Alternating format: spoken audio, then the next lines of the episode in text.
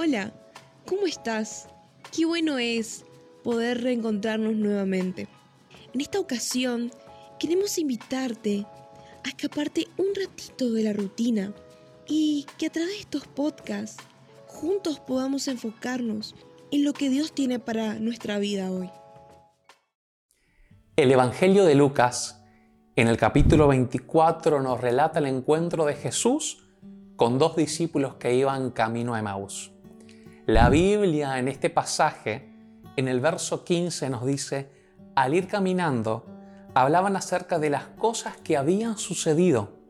Mientras conversaban y hablaban estos dos discípulos, de pronto Jesús mismo se apareció y comenzó a caminar con ellos. Estos dos discípulos iban camino a Emaús desde Jerusalén. En esa caminata iban hablando, charlando de lo que había sucedido. Jesús murió en una cruz. Todas sus esperanzas se habían perdido. Estaban tristes. Se habían alejado del grupo que estaba reunido en Jerusalén. Ellos dos, por su parte, iban camino a Emaús. Y mientras iban transitando esta ruta, mientras charlaban, Jesús mismo se apareció con ellos. Spurgeon dijo una vez, cuando dos santos están hablando juntos, es muy probable que Jesús venga y se haga el tercero en la compañía. Habla de Él y pronto estarás hablando con Él. Qué maravilloso y qué desafío también para cada uno de nosotros. ¿Hablamos tanto de Jesús que terminamos hablando con Él? En este encuentro, en primer lugar, Jesús les pregunta a estos discípulos de qué estaban hablando. Y me encanta ese detalle porque Jesús se involucra, se preocupa, se interesa de la realidad de estas personas. Muchachos, ¿de qué hablan? ¿Cuál es el tema del día? ¿Qué les preocupa? ¿Por qué están tan tristes?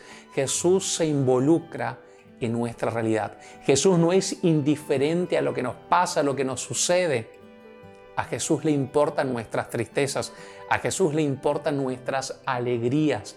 Él es un Dios atento. Jesús sabe lo que es el recorrido de los 11 kilómetros porque Él también los transitó. Él sabe lo largo que es ese tramo él sabe que el sol pega fuerte, que a veces nos duelen los pies de tan extensa caminata. Jesús sabe cuando sentimos hambre o sed o las dos cosas, cuando nos cansamos, porque Él también realizó el mismo recorrido. Jesús no es indiferente a lo que nos pasa. Jesús se interesa en nuestra realidad, en nuestra situación, en nuestra tristeza. Jesús quiere compartir también nuestras alegrías. Y en esta caminata, Jesús le pregunta a estos discípulos de qué hablaban y ellos le responden, le abren el corazón, le cuentan lo que estaba sucediendo. Y ellos dijeron, Él era un profeta poderoso y un gran maestro, haciendo referencia al Cristo que había sido crucificado. Ellos dijeron, teníamos la esperanza que fuera el Mesías, pero cierran diciendo, pero todo eso pasó hace tres días. Hace tres días que habían perdido las esperanzas. Hace tres días que estaban desilusionados. Hace tres días que no sabían cómo seguir. Por eso prendieron otra ruta y otro camino. Se iban a Emaús. Pero Jesús mismo fue a su encuentro. Y lejos de consolarlos, les reprocha y le dice, qué necios, qué tontos que son tanto les cuesta creer lo que dicen las escrituras y en ese, y en ese momento, tanto les cuesta creer lo que dicen las escrituras y en ese momento les brinda todo un paseo, un discipulado por las escrituras y por los dichos de los profetas. Iban a ser 11 kilómetros de tristeza, de desesperanza, de desilusión. Fueron 11 kilómetros hablando con Jesús.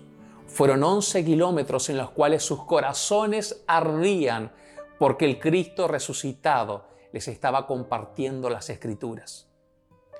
¿Cuáles son nuestros 11 kilómetros? ¿Cuál es el recorrido que estamos transitando? ¿A dónde estamos yendo nosotros? ¿Cuál es nuestro rostro en este peregrinar? ¿Arde nuestro corazón?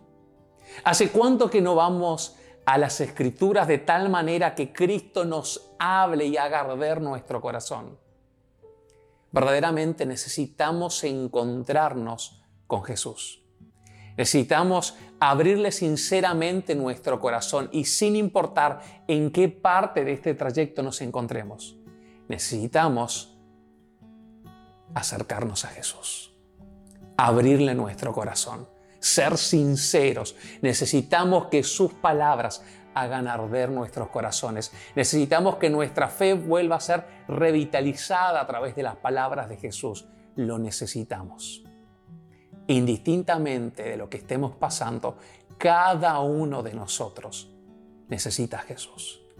Lo necesitamos. Inevitablemente tenemos que tener un encuentro con Él para salvación en primer lugar, pero también para consuelo, para fortaleza, para aliento. En nuestras alegrías, en nuestros logros, necesitamos a Jesús. Te aliento, te animo y te desafío que busques a este Jesús cercano, a este Jesús atento a cada una de tus situaciones y tus necesidades. Jesús no es indiferente y cuando con fe y sinceridad te acercas a Él, Él hará arder tu corazón como hizo con estos dos discípulos. Cuando lo reconocieron, volvieron de Maús a Jerusalén y recorrieron esos 11 kilómetros en menos de una hora.